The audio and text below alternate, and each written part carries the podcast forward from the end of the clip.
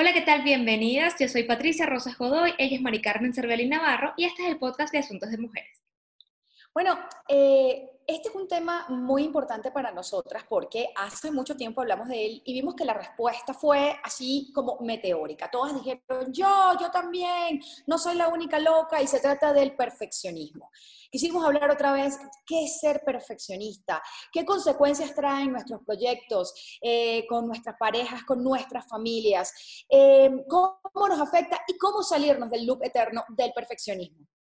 Así es, y para ello buscamos a dos especialistas. Una por perfeccionista y la otra porque nos va a ayudar a ver cómo salimos de este entuerto y cómo nos arreglamos la cabeza para no darnos tan duro. En primer lugar, la ex reina de belleza venezolana Adriana Bassini y luego nuestra psicóloga, psicoterapeuta y amiga de asuntos de mujeres, Tatiana Machaski. Bienvenidas. Latimos juntas. Imperfectas valientes. Hermanas. El presente es femenino. Igualdad, libertad, sororidad. Nada nos detiene. Soy como soy. Asuntos de Mujeres, el podcast. El podcast de Asuntos de Mujeres es presentado por Tribu, Mujeres con Visión. El primer coworking femenino de Medellín con una tienda multimarca con productos creados por mujeres emprendedoras y un auditorio maravilloso en el Centro Comercial Oviedo. Un lugar para crear juntas. Bueno, bienvenidas Tatiana y Adriana a este podcast de Asuntos de Mujeres con este tema que quisimos retomar porque hemos dado cuenta que el 80% de nuestras seguidoras son perfeccionistas. Entonces, nosotras tenemos que seguir dándoles herramientas a todas y a nosotras mismas que somos las abanderas así, perfección, perfección, ¿verdad? Justo iba a decir que no es porque querramos más respuestas para nosotras. No, no, no. gratis. Piensen eso. Bienvenidas, Adri, bienvenida, Tatiana. Gracias. Mujeres. Muchas gracias. Aquí estamos y iremos compartiendo, además de, de, bueno, hablando también de nosotras, ¿no? Y cómo nos llega esto, ¿no? Sí, de hecho, eh, queríamos comenzar contándoles de una manera muy cortica, pues algunas cosas en las que nosotras somos perfeccionistas. Yo le decía fuera del aire a Pat que yo estaba, yo venía en el carro y decía, ¿en dónde soy más perfeccionista? Bueno, en todo, pero en unas cosas más que otras. Y donde me descubrí más perfeccionista fue en la maternidad. Esa sensación de que nunca lo estoy haciendo bien, de que nunca soy suficiente, de que siempre la estoy embarrando, de que siempre estoy traumatizando a mi hija, de que no soy suficientemente buena, de que no le di lo que debía ese día. Ese día tenía que jugar tres horas con ella y jugué dos horas y media porque a las dos horas y media me cansé. Entonces empieza esa cruela de vela y tiki, tiki, te cansaste porque prefieres estar trabajando con asuntos de mujeres, etcétera, etcétera. Y ahí comienza ese perfeccionismo a andar y a ser tan pesada la maternidad algunas veces. ¿Cómo, ¿Cómo, se expresa en ti, Pat, por ejemplo? Yo soy una loca, yo estoy fatal. Pero además me he dado cuenta, me he dado cuenta de que entro como en un letargo, ¿no? Quiero que las cosas sean tan perfectas y que salgan tan bien que dejo de hacerlas. ¿Sabes? Es como, es más fácil decir, no hacerlas porque que pensar que no voy a cumplir con el estándar que yo misma me puse. Bueno, ese es el síntoma típico del perfeccionista, ¿no? Eh, yo, yo diría que primero hablemos un poquitito a grandes rasgos qué es el perfeccionismo. Mm. Porque la gran, mira, hice un, último post que fue como, wow, yo también soy y no lo sabía, me escriben por interno, ¿no? Porque tenemos la, como el mito, la creencia de que ser perfeccionista es tenerlo casi como un obsesivo compulsivo, todo ordenadito, todo perfecto, que nos salen todos los objetivos, que todo lo logramos, y es todo lo contrario. Y justamente, es, perdón, es tan nuestra exigencia que no logramos eso, entonces echamos para atrás, ¿no? Tatiana, justo es que una de las cosas que a mí me resonaba, o sea, yo siempre he sabido que soy perfeccionista desde que tengo uso de razón, pero cuando uno empieza a engañarse, tu autoengaño normal, natural, una de las cosas que yo decía era, pero es que si yo soy súper desordenada, o sea, yo soy súper desordenada. Mi hermana, que además decimos que ella es Virgo, con ascendente Virgo, que es como todo perfecto, limpio, que si me pudiese aspirar a mí, me pasa la aspiradora por encima. sin embargo, también son súper perfeccionistas, o sea que eso del orden tampoco es que... No, es una de las características típicas que el, el perfeccionista es muy desordenado o es desordenado por épocas, ¿no? o sea, ser desordenado no es que tenemos todas las cosas tiradas en la casa, pero hay algunas que sí, pero nos da, el desorden se da porque posponemos. Entonces posponemos, posponemos, posponemos hasta que coño, ya se caen las cosas del closet, ¿te das cuenta? O vas a ir a pintarte y no encuentras la vaina porque has dejado las pinturas hasta en la gaveta, ¿no? Cualquier parte. Entonces eso es lo que pasa, porque tenemos una visión, una expectativa de que todo debiera estar absolutamente calculado y todo en su cajita, y eso realmente em, no es así, es difícil que lleguemos a ese punto. Ahora, hay algunas que lo logran.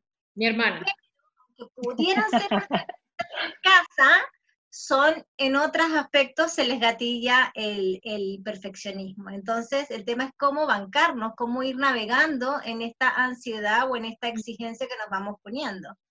Ahora bien, a nosotras, bueno, nosotros invitamos a Adriana Bassini porque nos contaron, nos, nos contaron. No, no, un pajarito. Un pajarito nos contó que ella era perfecta y hablando también fuera del aire, nos estaba también eh, contando un poco su historia y se parece mucho a las nuestras. O sea, es como un mismo guion, pero queremos que ella misma nos cuente cómo es que se manifiesta el perfeccionismo en tu vida, Adriana. Cuéntanos un poco, a ver. Bueno, mira, el siempre también fui perfeccionista desde chiquita y lo sabía. Más bien yo pensaba que era la mejor de las virtudes.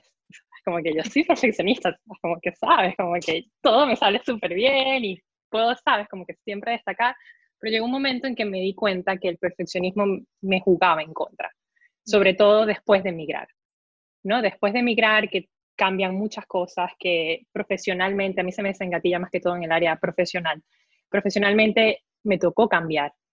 Allí fue cuando me di cuenta que había algo mal en mí. Yo pensaba que decía, pero ¿qué me pasa? No puedo, no puedo decidir ¿Por qué no puedo decidir? ¿Por qué soy tan indecisa?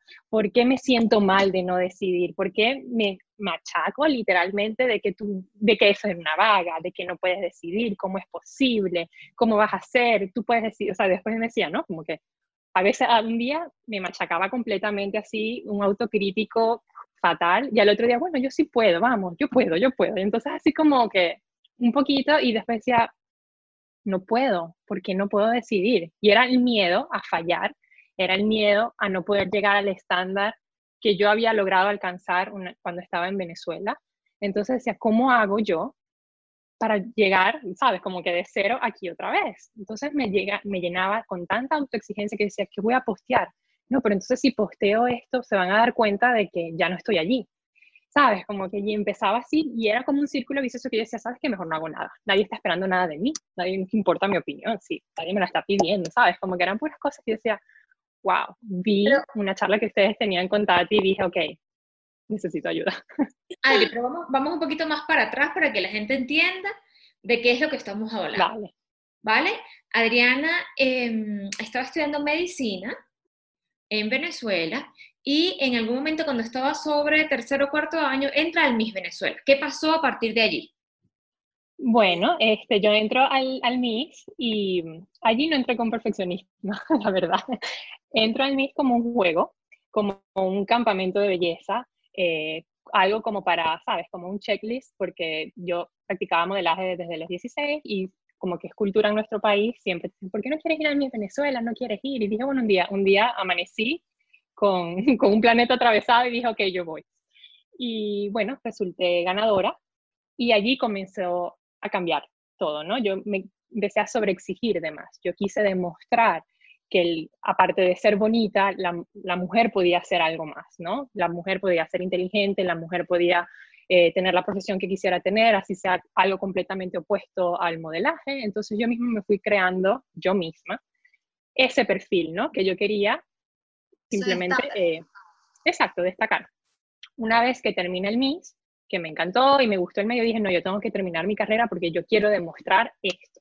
En el MIS, donde además ganas.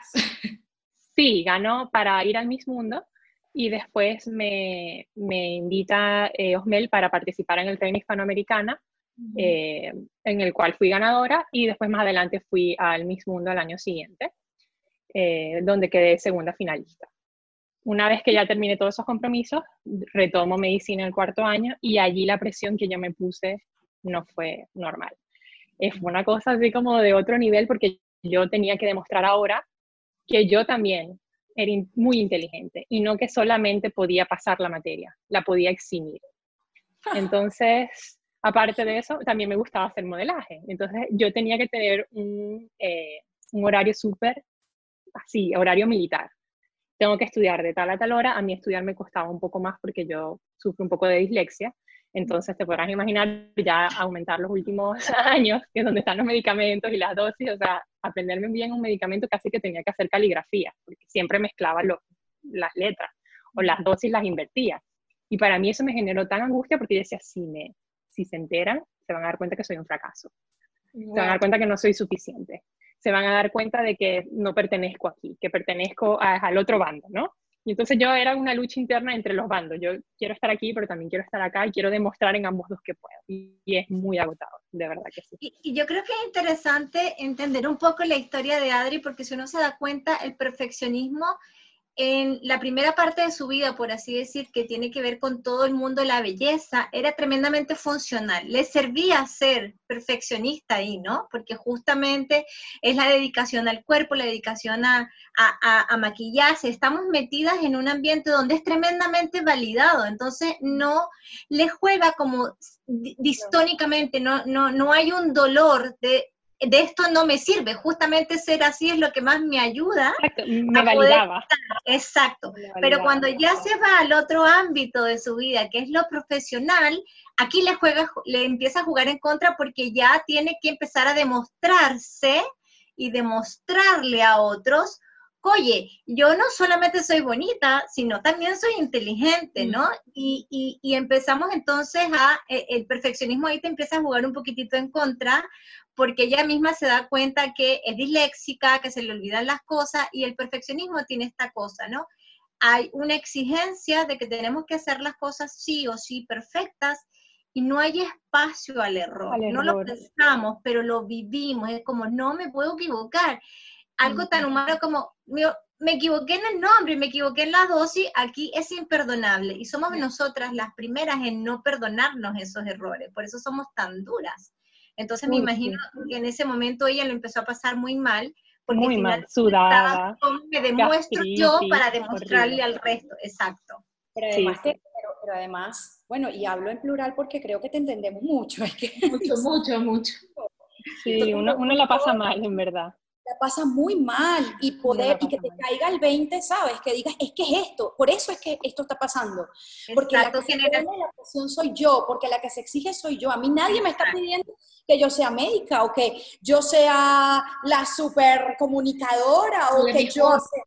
¿Ah? Ni siquiera la, mejor de la mejor. Me está pidiendo que yo sea la mejor. Exactamente. Generalmente proyectamos, como dices tú, como ponemos afuera, es que el otro está esperando, los otros van a esperar que yo sea así, yo sea así, yo sea acá, ¿no? Pero no nos damos cuenta que la proyección es que yo pienso que debo hacerlo de un modo y lo pongo afuera y pienso que son los otros quienes esperan que yo actúe de una manera.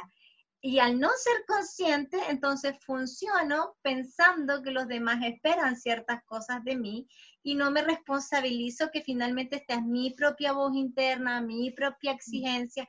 Y como dice Mari, lo pasamos muy mal. Realmente hay pics de angustias tremendos. Oye, Tatiana, eh, Adri decía, Adri decía, bueno, y tú también decías que cuando ella estaba toda la parte de Miss Venezuela, modelaje, que el, perfeccionismo la ayudaba, por decirlo de alguna manera, ¿no? Un mundo competitivo, ser perfeccionista pues era como un plus. Pero entonces, ¿podemos hablar de que hay perfeccionismo bueno y perfeccionismo malo? Sí, el perfeccionismo, en, general, todos tenemos alguna tendencia, es un rasgo de personalidad, algunos tenemos menos exacerbado y otros más exacerbado.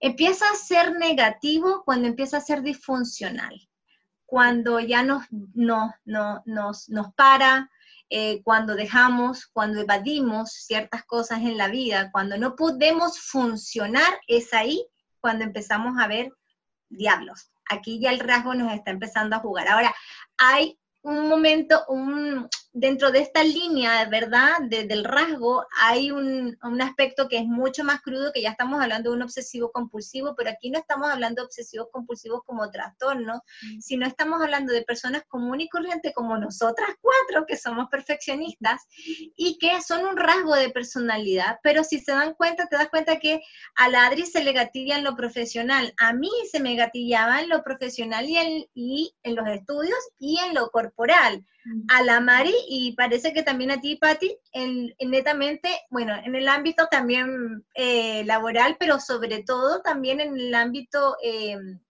eh, de mamá, ¿no? En el, en el, rol de madre. Entonces, el perfeccionismo puede que se nos gatille a cada una de nosotras en distintas áreas. No necesariamente voy a ser perfeccionista en lo corporal y por tanto todas las demás. Puede que se me gatille ahí por creencias y mandatos que obtuve de pequeña o que en algún momento de mi vida algo hizo que yo empezara a ser perfeccionista en esa área.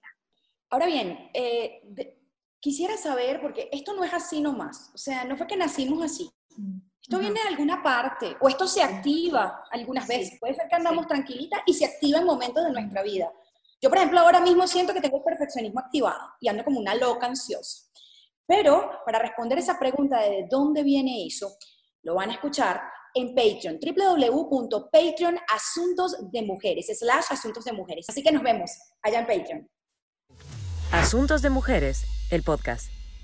El podcast de Asuntos de Mujeres es presentado por Tribu, Mujeres con Visión. El primer coworking femenino de Medellín con una tienda multimarca con productos creados por mujeres emprendedoras y un auditorio maravilloso en el Centro Comercial Oviedo. Un lugar para crear juntas.